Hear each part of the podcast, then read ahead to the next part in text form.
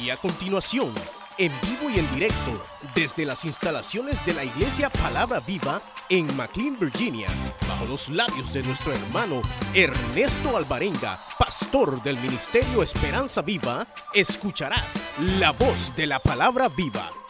Y nos quedamos el miércoles pasado en el capítulo número 2. Así que la primera carta del apóstol Pablo a los Corintios, de su pueblo, dice, atento esté el oído del Señor al clamor de los suyos. Así que si usted del Señor, eh, Dios le va a oír. Y aunque no sea del Señor, fíjese. Ah, bienvenida Katy, dice que viene de qué, de dónde viene la hermana.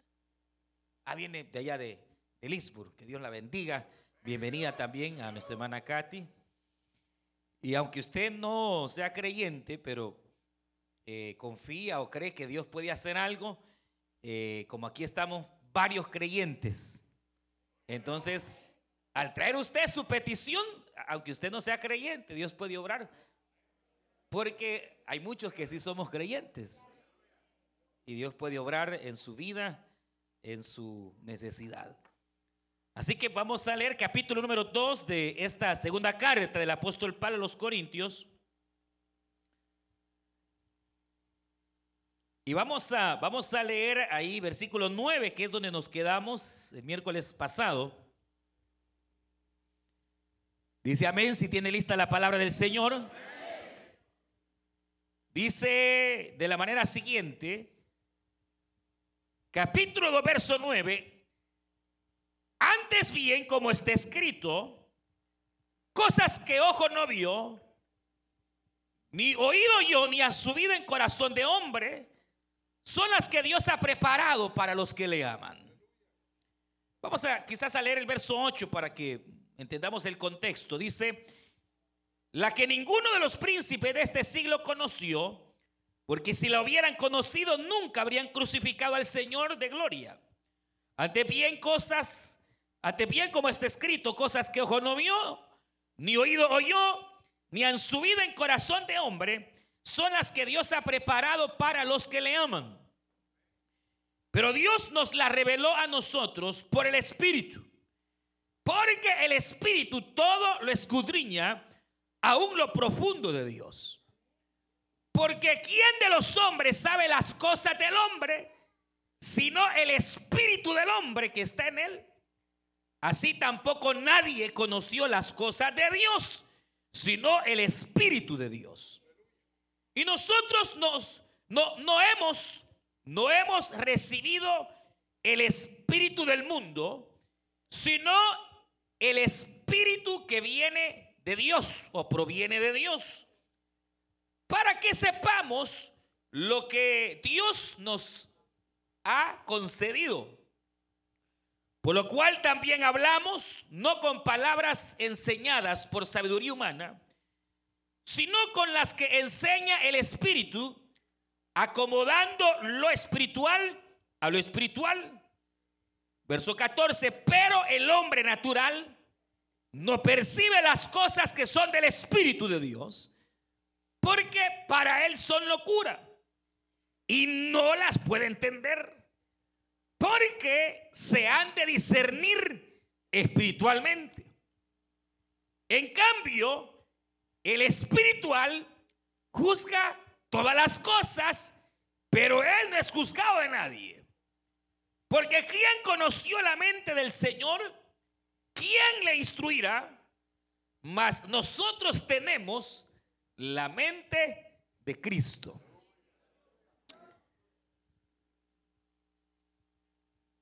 Y vamos a leer verso, eh, eh, el siguiente versículo. Dice, de manera que yo hermanos, no pude hablarlos o hablaros como a espirituales, sino como a carnales, como a niños en Cristo. Amén. Vamos a orar. Vamos a pedir al Señor que Él nos hable en esta hora. Cierre sus ojos y ponemos estas peticiones delante del Señor. Créale a Dios, porque nada es imposible para el Señor. Amén. Levante sus manos al Señor y ore con todo su corazón, ore con fe, creyendo que Dios puede obrar esta noche. No importa si la necesidad está en Honduras o en Guatemala o en México o en El Salvador. O usted se vino y quizá la necesidad quedó ahí en su casa. Sepa que Dios está en todas partes. Y solo basta que Dios dé la palabra para que el enfermo pueda ser sano y para que las puertas de la cárcel puedan ser abiertas Aleluya. Padre nuestro que estás en los cielos. Venimos delante de ti, Señor, en esta noche. Para rogarte, Padre eterno, que puedas bendecir nuestras vidas a través de la palabra, a través de tu enseñanza. Padre, abrimos nuestros ojos, nuestro corazón, nuestra mente, para poder ser receptores de tu palabra. Señor, habla a nuestras vidas. Nuestra mente la disponemos, Señor, a que sea cautiva por tu espíritu de gracia y de misericordia. Trae, Señor, nuestros pensamientos hacia ti. Quita toda distracción, Señor. Tu pensamiento, Padre, tu espíritu contrario le echamos fuera. En el nombre de Jesús de Nazaret. Padre, rogamos por cada petición que ha llegado hasta este altar. Rogamos por la vida de Eduardo Valderrama, Señor, por sanidad. Tú conoces, Señor, cuál enfermedad azota a este a este varón, por lo cual te rogamos que llegues para sanarle. A donde quiera que está, levántale y ten misericordia. Por eh, el hermano Emilio, Señor, te rogamos por tu siervo, Padre que tú le des sanidad, oh Dios eterno. Allá donde esté, Padre, si es acá o en El Salvador, llega con tu mano bendita y levanta tu siervo, bendícelo. Por nuestro hermano Dagoberto también, Señor. Rogamos por tu siervo, por sanidad en esa rodilla. En el nombre de Jesús de Nazaret. Rogamos por Jesse, Señor, por salvación de su alma. En el nombre de Cristo Jesús de Nazaret. En tus manos de amor ponemos a Leandro Nolasco. Llega con sanidad también, Padre. Y en el nombre de Cristo, Señor, nos disponemos a meditar en tu palabra. Por lo cual te rogamos en tu misericordia que tú nos hables en esta hora. Gracias, Dios mío. A ti daremos honor y gloria desde ahora y para siempre. Amén, Señor, y amén. Puede tomar su asiento.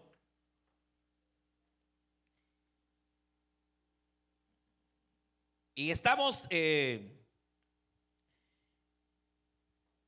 eh, llevando esta, esta, línea de pensamientos eh, en la cual el apóstol San Pablo, usted recuerda, comienza a recordarle a las personas que han de ser los receptores de su carta, que son los corintios, a que por un lado ellos entendieran que si ahora eran cristianos y seguidores del Señor, era por la pura misericordia y por la pura gracia del Señor. Pablo les está diciendo a ellos, miren, eh, el Evangelio es una locura.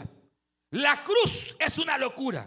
Para el ser humano, el hombre natural, eh, hablarle de la salvación, hablarle de que Dios se haya hecho hombre, hablarle de que ese, ese ser maravilloso haya venido a dar su vida en la cruz para la persona inconversa, eh, obviamente es una locura, es eh, casi que eh, algo que se torna en algo demasiado increíble, pero de repente eso que para algunos es locura, para otros se convierte en la verdad de Dios y en su salvación perpetua. Eso que el mundo rechaza, otros lo aceptan. Y lo que para el mundo es locura, para otros viene a ser piedra de salvación, piedra de esperanza y piedra de confianza. Jesucristo. Entonces viene Pablo y lo que dice es que lo que ocurre es que a algunos el velo se les es quitado y al ser quitado el velo, ellos ven el Evangelio como Dios desea que el ser humano lo vea. Pero aquel que todavía tiene el velo, a este no le ha amanecido Y por eso es que a usted le dicen, vos estás loca. Vos solo en el culto querés pasar. Solo en la iglesia. Parece ratón de iglesia. Y, ah, ya te hiciste de las locas. Ya te lavaron el cerebro. Eh, entiéndalo. Porque para ellos lo que usted hace es una locura. Mire, el, hombre puede gastar billete chupando. El hombre puede gastar billete eh, eh, y votarlo. Así es para la iglesia. Si es para Dios, Y si es para otra cosa, no importa. Pero si es para Dios, ah, vos querés tener gordo al pastor, le dice. Eh, eh, vos, eh, sí, ¿por qué? Porque la gente no entiende. La gente que no tiene ese, esa revelación que se le ha dado, la gente no entiende, no percibe, no comprende. Y entonces para ellos es locura lo que hacemos. Que usted para el Señor es locura. Que usted deje de ver la novela y se venga aquí a adorar al Rey de Reyes. Es una locura. Pero ¿por qué lo hacemos? Porque por misericordia el velo se nos fue quitado y ahora sabemos que estamos en la verdad. Sabemos que adoramos al Señor y que aquí no es pérdida de tiempo, al contrario, hemos venido a ganar. Quedarnos allá es pérdida de tiempo. Aquí hemos venido a ganar, hemos venido a recibir. Bendito el nombre del Señor. Pero eso no lo entendíamos antes. ¿Qué es lo que ocurrió? Llegó el día en que el velo fue quitado. Entonces viene Pablo. ¿Por qué entonces dice Pablo? Es que a eh, eh, algunos ese velo se les es quitado y otros no se les quita el velo. Y ahí viene lo que Pablo establece como el principio de la elección. Que Dios desde antes de la fundación del mundo ha elegido a quienes le va a quitar el velo y a quienes no sea, la salvación le pertenece a Jehová y Él va a salvar a quien Él quiere. Y al que no quiere, no lo salva. Porque aquí el que manda no es usted, ni el cura, ni el pastor, ni el papa. Aquí el que manda y está sentado en su trono es el Señor. él determina a quién va a bendecir y a quién no bendice. Él determina qué va a hacer con sus gracias y su misericordia. Entonces el Evangelio es un Evangelio de elección, donde es Dios quien elige, no es usted el que escogió decidir a Cristo. No, es Dios quien escoge. Y es más, le voy a decir algo, como decíamos hace unos eh, miércoles, lo vil del mundo escogió Dios. No lo más bonito, lo peor. Para que no se jacte, lo peor. Bueno, anda de creído, porque ah, a, mí me alumbró porque soy más guapo, que lo feo escogió Dios. Lo vil escogió Dios para avergonzar a los que se creen algo, hermano. Y entonces, ahí donde hablamos la semana pasada de lo que se conoce como la soberanía y la sabiduría divina. Que es lo que Pablo está estableciendo.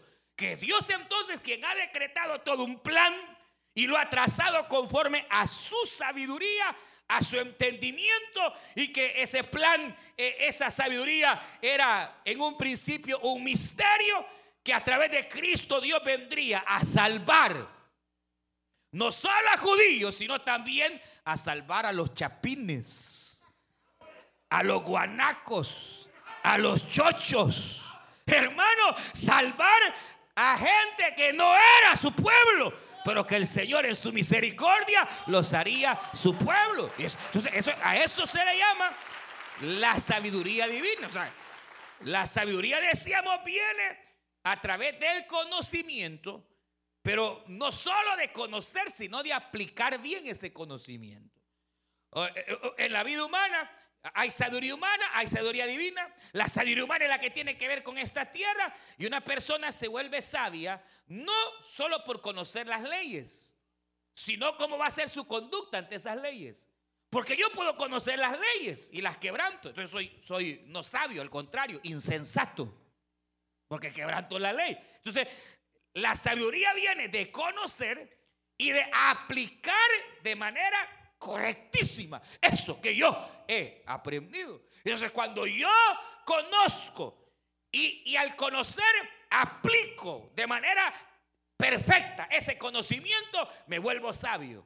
Y el sabio del mal y se aparta. Y el principio de toda sabiduría es el temor al Señor y su palabra. Y usted se vuelve sabia y sabio cuando conoce la palabra y la vive.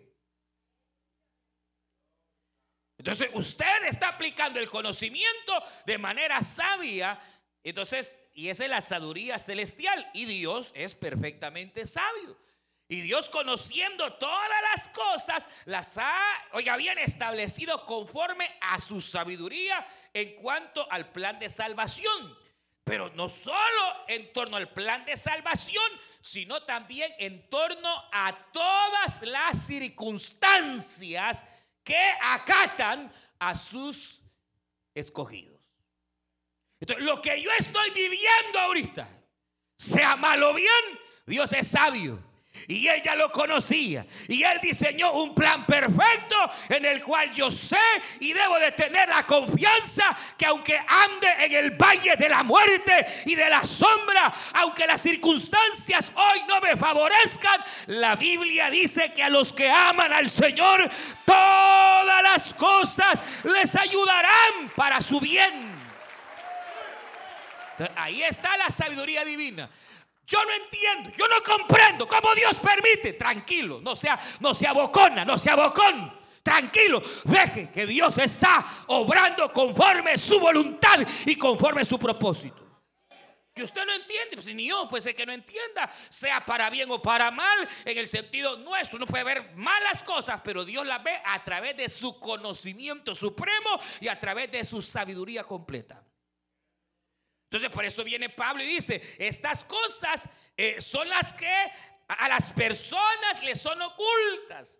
Y a veces como cristianos hemos de vivir cosas que se nos son ocultas y que no sabemos. Pero dice Pablo, mire, dice, dice estas palabras, ante bien, como está escrita, cosas que ojo no ha visto, cosas que tu oído no ha escuchado Cosas que no han subido a tu corazón son las que Dios tiene preparadas para aquellos que, les, que, le, aman al Señor. ¿Usted ama a Dios? Entonces, hay cosas que Dios ha preparado que todavía sus ojos no las han visto. Ni sus oídos las han escuchado, ni, ni han subido a su corazón, pero Dios las tiene preparadas. El contexto se refiere a la salvación. Específicamente a la salvación que no veíamos, pero que ahora vemos.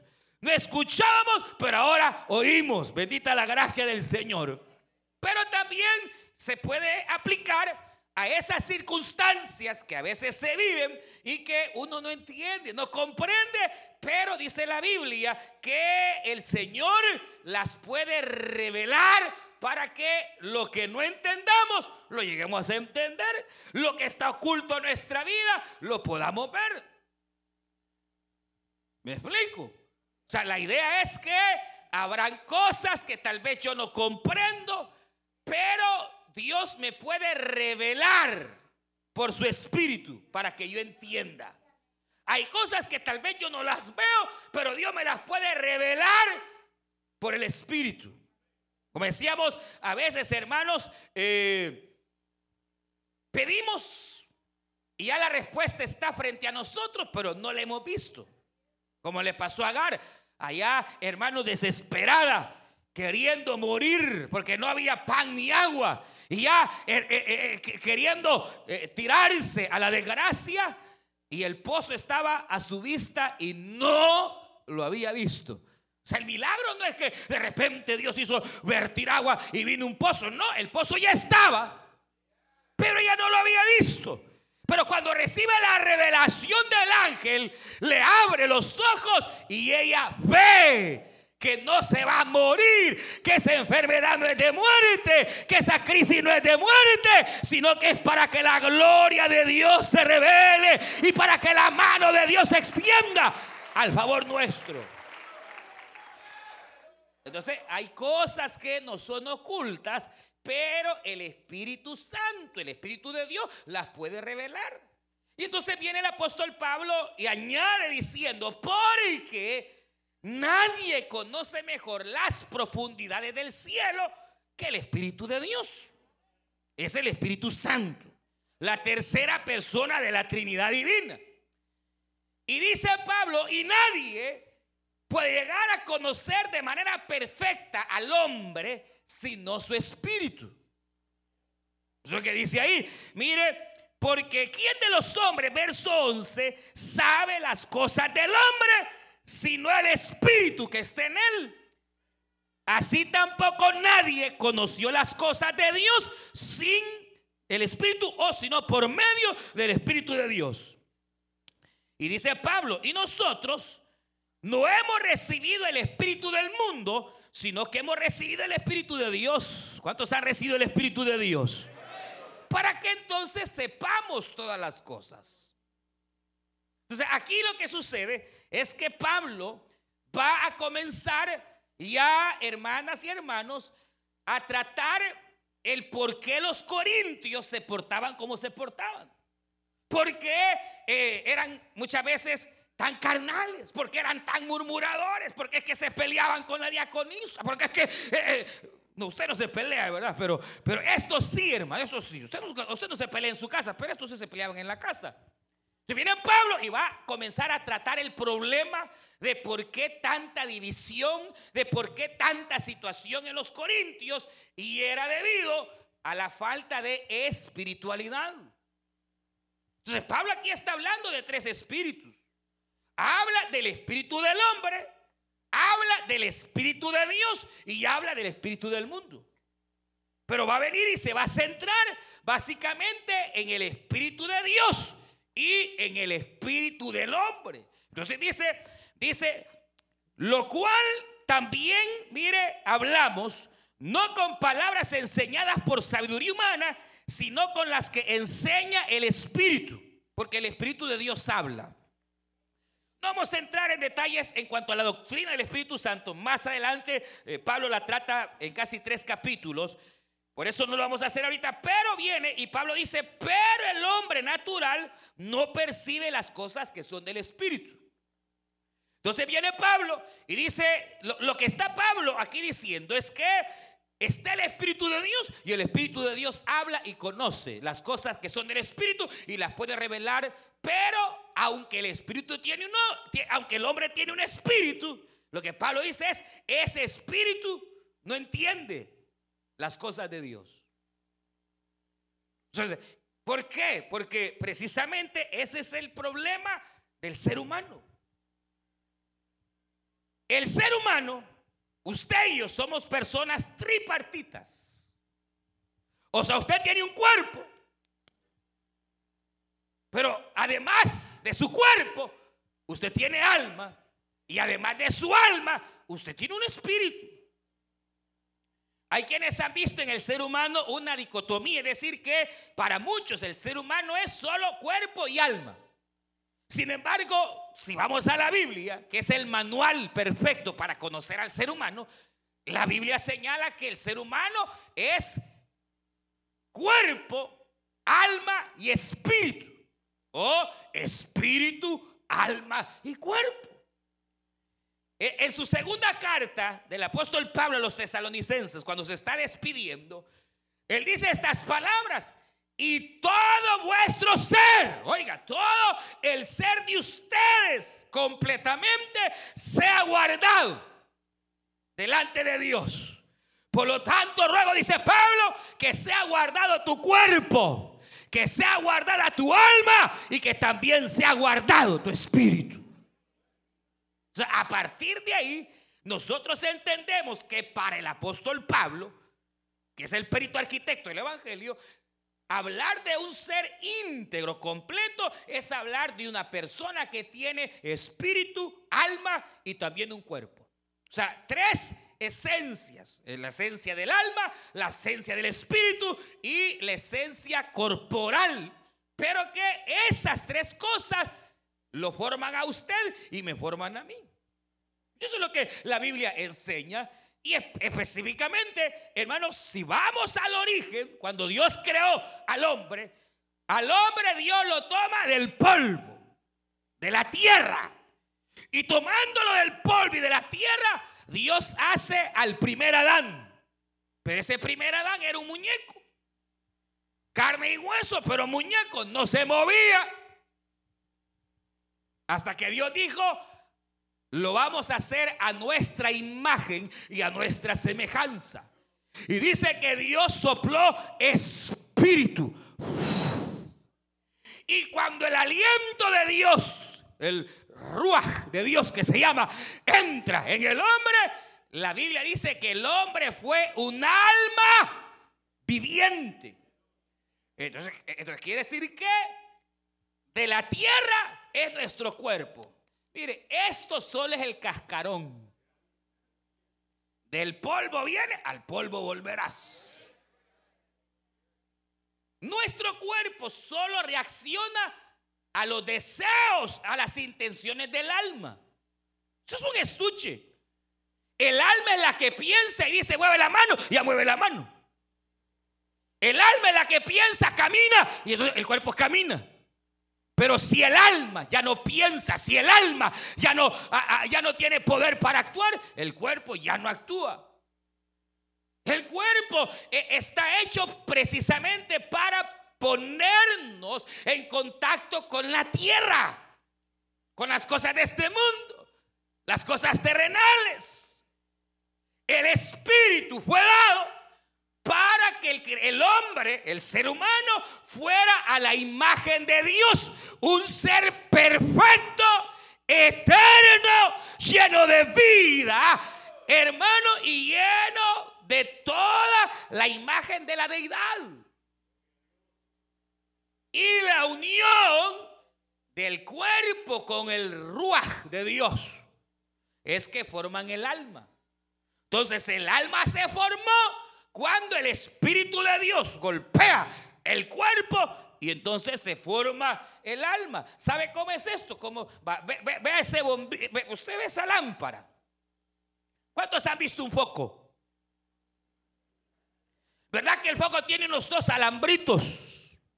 El foco es el cuerpo. Esos alambritos son el cuerpo. El foco es el cuerpo.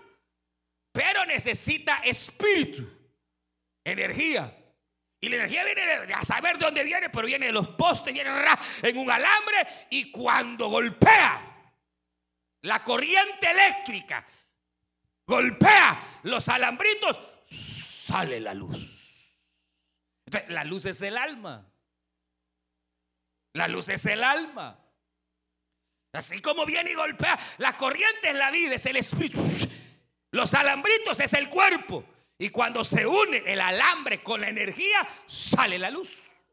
Eso lo mismo es el ser humano. Tenemos un alma, tenemos un espíritu, pero aquí Pablo me está diciendo que el espíritu no funciona. Porque lo que Pablo está diciendo, que el hombre natural, el hombre sin Cristo, el hombre que no conoce a Dios, no percibe las cosas del Espíritu porque las cosas del Espíritu se tienen que discernir espiritualmente. ¿Y cómo es esto? Ah, quiere decir que el hombre viene y desde que nace con un espíritu que no funciona. ¿Por qué razón?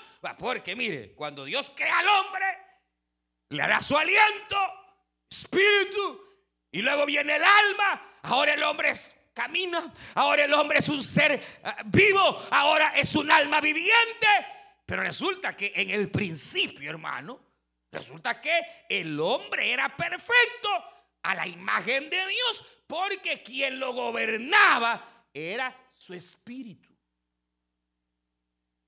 Entonces el hombre no podía odiar.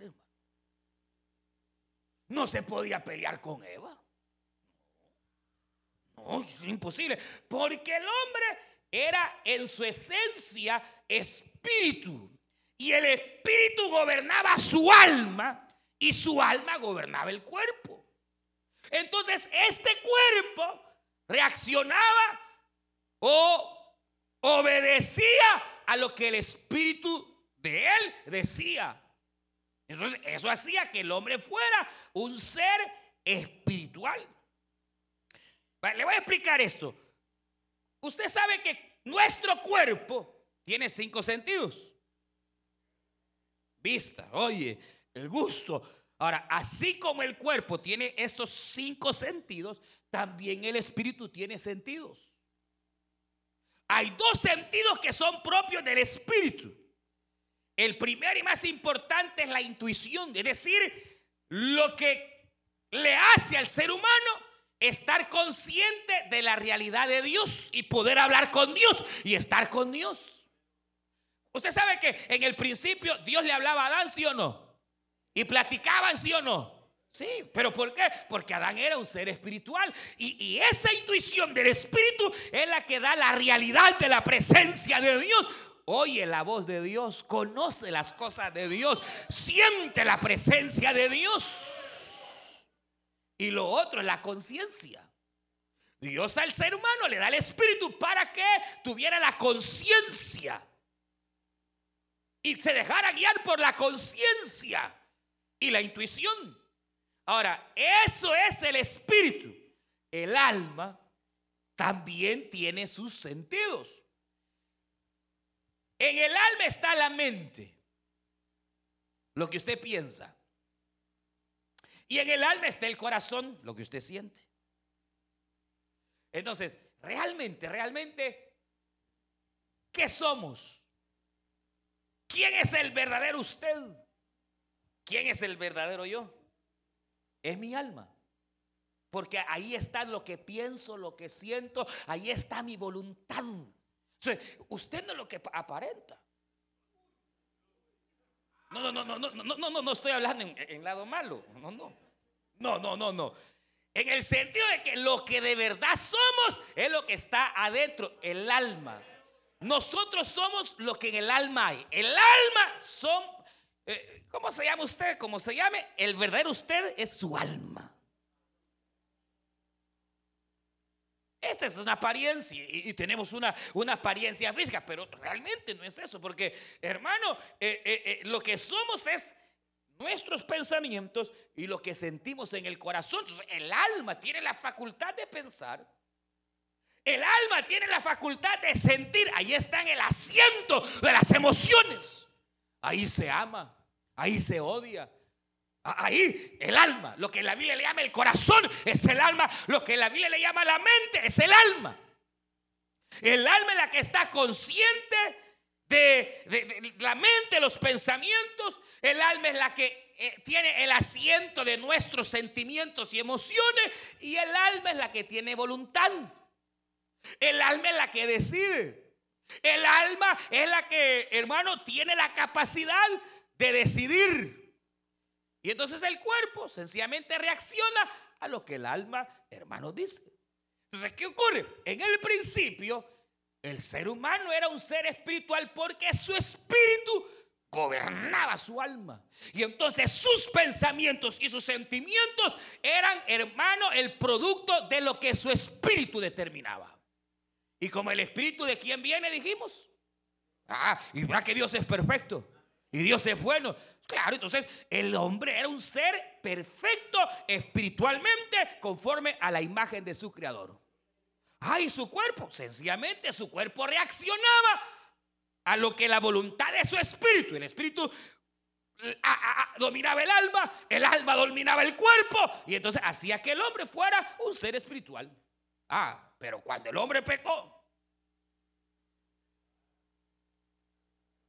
Exacto, cuando el hombre peca, se le da vuelta la tortilla. Porque, ¿usted se acuerda cuando llega Satanás donde Eva? Y la seduce. Por eso no tienen que andar hablando con extrañas, con extraños.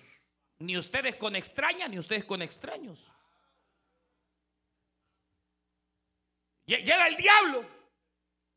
Y Eva le da lugar al extraño. Y empieza a hablar con el extraño. Le empieza a dormir el oídito.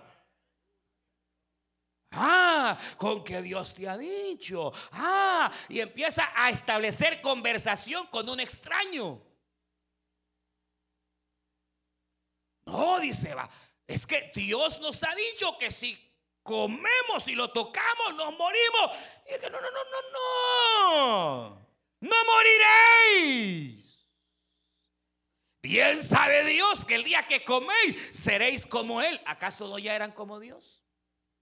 Pero el diablo siempre que el Señor lo reprenda, viene a pervertir las verdades de Dios, hermano. Entonces dice que lo que, lo que hace el diablo es influenciar su alma. Vas a ser más bonita. Lo que te falta lo vas a tener. Vas a hacerle envidia de todas. ¿Y cuál es todas si solo estaba? Pero miren cómo es el diablo de Chuco que comienza a pervertir la verdad. Pero lo que hace el diablo es inflarle su alma, su ego. Y entonces viene Eva y voluntariamente peca. Porque no lo obligó el diablo, no le puso una pistola. Y no, no, ella vino y tomó y comió. Y ¡pau! Murió. Ah, no, pero ella siguió viva. Sí, pero es que la palabra muerte significa separación. La muerte física es la separación de este mundo físico. Pero la muerte espiritual es la separación del espíritu del hombre con su creador. Por eso desde que usted nace y desde que un niño nace, nace desconectado de su creador. Porque realmente quien murió fue el espíritu del hombre. Entonces, como murió el espíritu, vino el alma y el alma quedó en poder del cuerpo. Entonces, ¿de dónde vino el cuerpo? hoy entiende por qué uno es terrenal y carnal. Y lo que quiere es pura carne, hermano. Tierra, riquezas, famas, glorias. mire, ¿por qué? Porque cuando el hombre peca, eh, Adán peca, Eva peca, su alma se corrompe. Y entonces ahora, mira el cuadro, es tremendo porque ahora que han pecado, viene Dios y confronta. Adán, ¿dónde estás?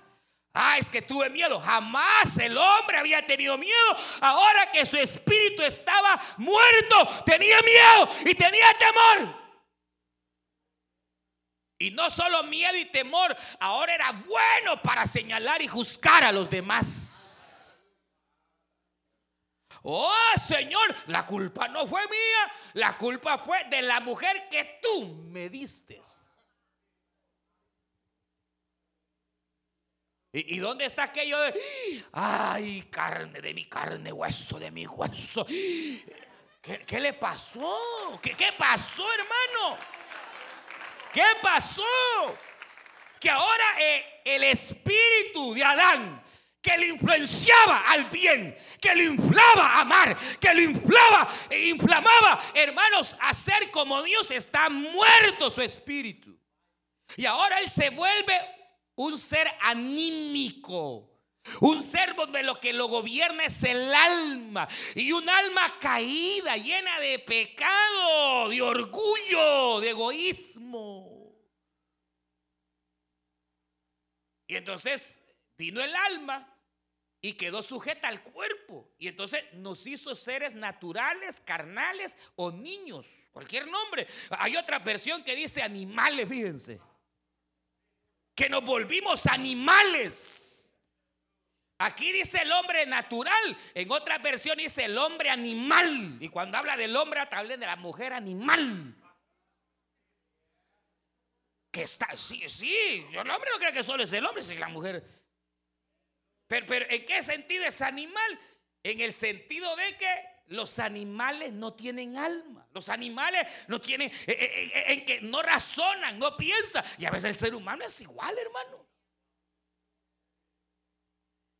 Hermano, usted sabe que el ser humano muchas veces llega a comportarse quizás hasta peor que los animales. Y yo no quiero acusar a nadie, pero, pero a veces mejor los animalitos, hermano, jamás dejan a sus crías.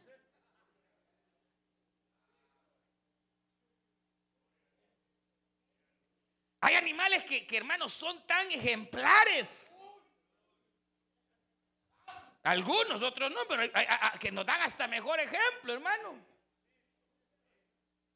De lo que a veces la conducta del ser humano es. Pero, pero, ¿qué, ¿qué, es lo que está diciendo? Cuando Pablo habla del hombre natural, habla del hombre que no tiene a Cristo y que como no tiene a Cristo, está influenciado por su alma y su alma tiene la tendencia al pecado. Desde que nace, rebeldes, enojados, egoístas. Que le quiten la silla. No, hombre, si usted se agarra como que gata o gato, hermano. Por, por eh, eh, mire cómo es el ser humano. Desnaturalizado. En cuanto a Dios, idólatra. Prefiere adorar muñecos que adorar al verdadero Dios, hermano. Prefiere adorar el sol, la luna, pero no adorar al Dios verdadero. Porque no tiene espíritu. Tiene espíritu, pero el espíritu está inactivo. Es como, como una persona, eh, alguna vez usted ha tenido la oportunidad de conocer a una persona muda. La persona muda tiene boca, tiene cuerdas vocales, pero no le funciona. no le sale la voz. Entonces, así es el ser humano. Tiene un espíritu, pero no funciona. Él no intuye dónde está Dios. No lo puede sentir. No puede discernir entre realmente lo bueno y lo malo. No puede. Cuando le toca decidir entre lo bueno y lo malo, termina casi siempre decidiéndose por lo malo. Porque hay una fuerza en su alma que lo arrastra al pecado. Dígame si no es cierto. ¿Qué, es más fácil aprender? ¿Lo bueno o lo malo? ¿A qué edad aprendió lo malo? Ni se acuerda. Lo bueno cuesta aprenderlo. Mire cómo le cuesta a veces hasta aprenderse la Biblia. Pero una cosa mala rapidito se pega. Porque así es el ser humano. ¿Por qué? Porque es un ser anímico. Que su verdadero interés no está en el cielo. Su interés está aquí en la tierra porque es de la tierra. No discierne las cosas de Dios, no las comprende. La conciencia, no hombre hermano, ya no se habla de la conciencia. La conciencia, que, es el, órgano del espíritu que queda más o menos vivo. Y le dice al hombre lo bueno y lo malo. No, hombre, si da la conciencia se la doble el hombre. La conciencia le está diciendo, no seas traicionero, no seas así. La doble, la agarra y la La, conciencia le dice, no, hombre, qué desgraciado solo, dice la conciencia. Cállate, la doble. al grado que hay, dice la Biblia que hay hombres y mujeres que han cauterizado su conciencia. O sea, la conciencia es una piedra. Ya no jurula, ya no funciona, ya nada, ni, ya ni disciernen. La tienen atrofiada. ¿Por qué? Porque su espíritu está muerto. Por eso es que la iglesia dice que nosotros cuando nacemos, nacemos muertos en nuestros delitos y pecados. Y lo que buscamos es lo terrenal y lo que abunda en nuestras almas.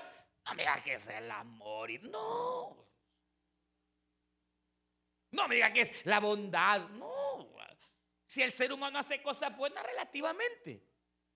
Es decir, eh, no conoce a Cristo. Y es un buen padre responsable.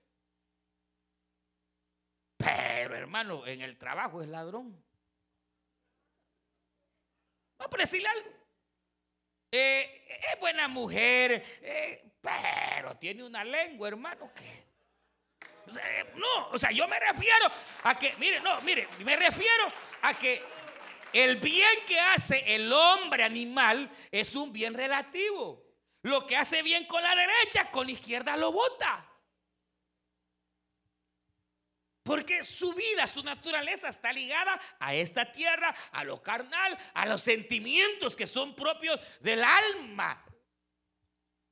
Y no del alma buena, sino del alma en su estado caído. Envidias, celos, contiendas, disensiones, murmuraciones, lascivia, malos pensamientos. Pone la cara como que no.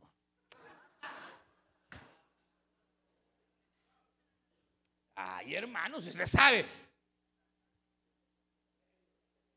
Eh, pero eso es lo que está diciendo Pablo. Entonces, ¿qué pasa? ¿Qué es lo que ocurre? Que entonces aquí es donde, cuando uno entiende que tiene un espíritu muerto, cuando uno entiende que a causa del pecado el espíritu fue cortado, y no que haya sido cortado, sino que el alma se apoderó del espíritu. Y el cuerpo se apodera del alma. Y entonces, ¿cómo podemos ser salvos? Por eso es que es imposible decir que el ser humano es salvo por su propia voluntad. No puede ni quiere. Pero ¿y cómo es que una persona llega a ser salva? ¿Cómo es que, ah, esa ya es otra cosa? Porque dice Hebreos 4:12. Porque la palabra de Dios es viva y eficaz y más cortante que toda espada de dos filos y penetra hasta partir el alma y el espíritu y discierne las intenciones y los pensamientos del corazón. Bendita sea la palabra de Dios, hermanos. Por eso dice la Biblia que en, por toda su tierra salió su voz y hasta los confines. Aleluya. La palabra de Dios. Entonces, pero ¿qué es lo que ocurre? Ah, es que ¿dónde viene el hecho? Que el Señor Jesucristo se hace carne, se hace hombre. Posee un alma.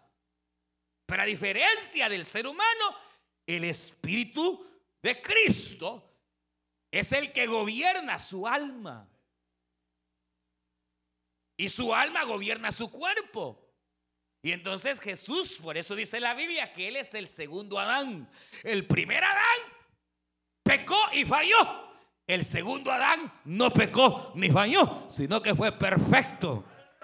Y si por el primer Adán vino el pecado y por el pecado la muerte y por tanto todos pecamos y todos morimos. Así por el postrer Adán vino la vida eterna, la salvación.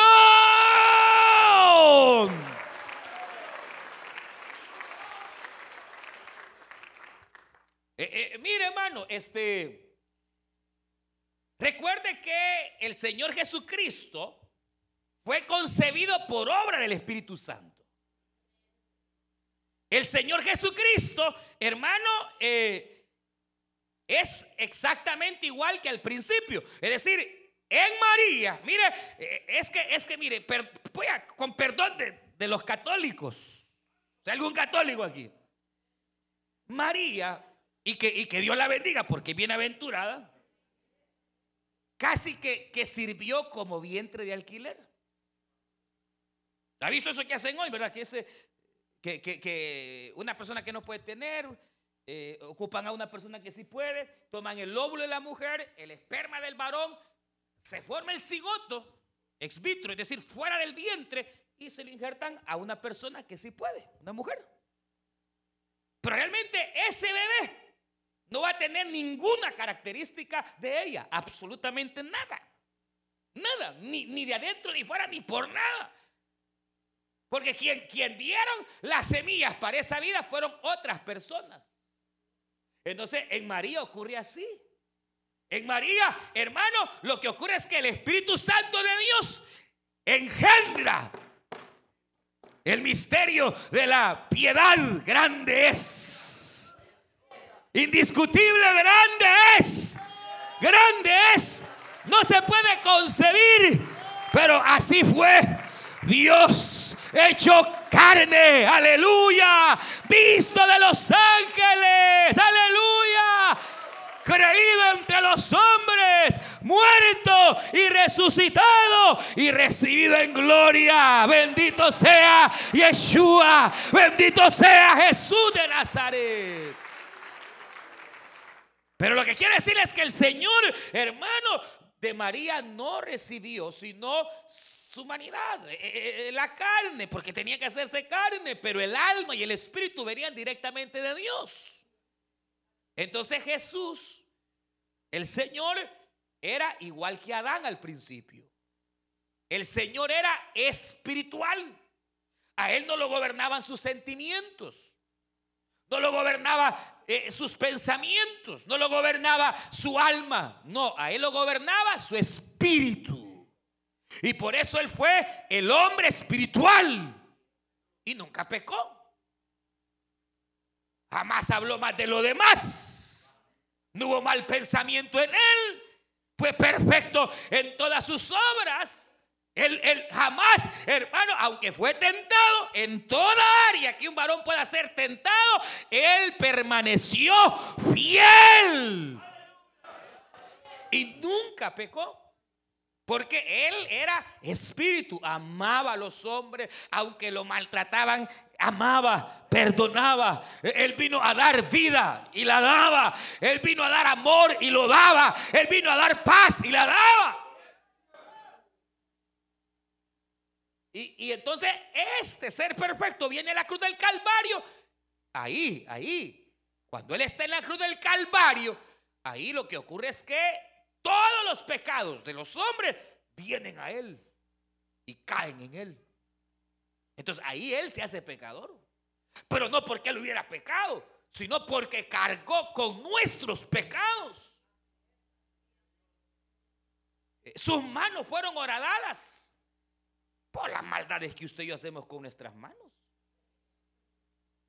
Su mente, su cabeza fue horadada, pusieronle corona de espinas por la chuquedad de pensamientos que tenemos. Sus pies fueron clavados por los pasos pecaminosos que usted y yo andábamos o andan. Todo él fue quebrado, su cuerpo fue quebrada, eh, su alma igual. Él dijo, en el Getsemaní mi alma está angustiada hasta la muerte. O sea que su alma también fue golpeada. Su espíritu de mismo modo. Cuando estaba en la cruz dijo, Elí, Elí la sabactami, que quiere decir, Padre, ¿por qué me desamparas? O sea que su espíritu fue golpeado. Su alma fue golpeada, su cuerpo fue golpeado y voluntariamente lo accedió a tomar con nuestros pecados, morir en la cruz, pero resucitar el tercer día. Él resucita con poder y gloria, siendo hermanos, ahora resucitado, siendo el nivel de perfección el hombre, el hombre espiritual totalmente, ¿qué diríamos hermano? En su nivel y expresión máxima. ¿De, ¿De qué? De perfección. Por eso es que después de muerto, es que al Señor, aunque él ya tenía un nombre, pero después de muerto, se le da un nombre que es sobre todo lo que se nombra en el cielo, en la tierra y debajo de la tierra. Por eso Jesús, cuando va a ascender, Después de haber resucitado es que dice, toda autoridad me ha sido dada en el cielo, en la tierra y debajo de la tierra. Porque ahora viene el Señor y como Él es Salvador, tiene el poder de hacer lo que jamás nadie había podido hacer. Ni la religión, ni los alcohólicos anónimos, ni las cárceles, ni el mejor psicólogo ni el mejor psiquiatra. Y es tener el poder para hacer que el espíritu muerto del hombre vuelva a la vida. Y eso es lo que ocurre en un cristiano que su espíritu estaba muerto, pero vino y Dios operó por la palabra, separó el espíritu del alma, ese espíritu engendró fe en el corazón, en el alma, y ahora dice la Biblia, de modo que si alguno está en Cristo, nueva criatura es, las cosas viejas pasaron y todas hoy son hechas nuevas. ¿Qué es lo que ocurre con una mujer creyente? Que su espíritu volvió a vivir. 40 años su espíritu estuvo muerto, pero ya vive. La Biblia dice que el mismo poder que operó en Jesucristo para ser resucitado es el poder que opera en usted y en mí para que ahora andemos en vida nueva. Así, rapidito, Señor, ¿qué debo de hacer para ser salvo? ¿Cómo heredar el reino? Tienes que nacer de nuevo. Y aquel que era maestro en la ley Sí, nacer y, eh, eh, se puso en Mario. Mira, eh, ah, qué decir, ¿cómo me tengo que hacer chiquitito y meterme en el vientre de, la, de mi madre? No, hijo, eres hijo de, de Israel, sabio, maestro, y no entiendes. Tienes que nacer del agua y del espíritu, más confundido. ¿Cómo del agua y del espíritu? Sí. El agua es la palabra. Y el espíritu es el espíritu de Dios que da vida. Lo que el Señor le dice a Nicodemo, habla lo que no entiendes. Eh, eh, para entrar al reino de los cielos, tiene tu espíritu que volver a nacer. A eso se le llama regeneración. Usted antes, usted no sentía la presencia de Dios, hoy sí la siente. Pero ¿y por qué si la siente? Porque ahora su espíritu está vivo. Su espíritu volvió a la vida. Y usted puede ser un varón y una mujer espiritual. Ahora su espíritu tiene el poder de gobernar sus sentimientos y de gobernar sus pensamientos y de gobernar su voluntad. Y cuando un hombre, una persona aprende a través de su espíritu a gobernar su alma, se convierte en un cristiano espiritual. Por eso hay cristianos espirituales y hay cristianos carnales. Y un cristiano carnal es aquel que, mire, su espíritu ha vuelto a la vida, pero no permite que ese espíritu que hoy tiene vida lo gobierne, todavía quiere gobernar. Y todavía relincha cuando la mandan a hacer algo. Y solo a mí me dicen. Y a aquel no le dicen nada. Todavía en su corazón deja que su alma de repente eh, ve la prosperidad de tu hermano y asiente envidia. Y ya no debería. Pero ¿qué es lo que ha pasado? Que siendo resucitado quiere volver a la tumba. Y así hay cristianos que siendo cristianos todavía no han salido de la tumba. Porque dejan que sus sentimientos, por eso es que aquí en el Evangelio no se trata de sentimientos. Ay, pero es que la verdad es que yo no siento perdonarla, es que no se trata de sentir, de hacer. Ah, pero es que yo no siento de Dios. Ah, no, siente porque anda en la carne.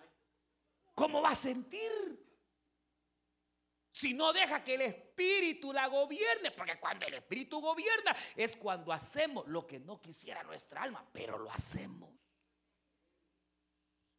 ¿Y porque se van los amenes, hermano?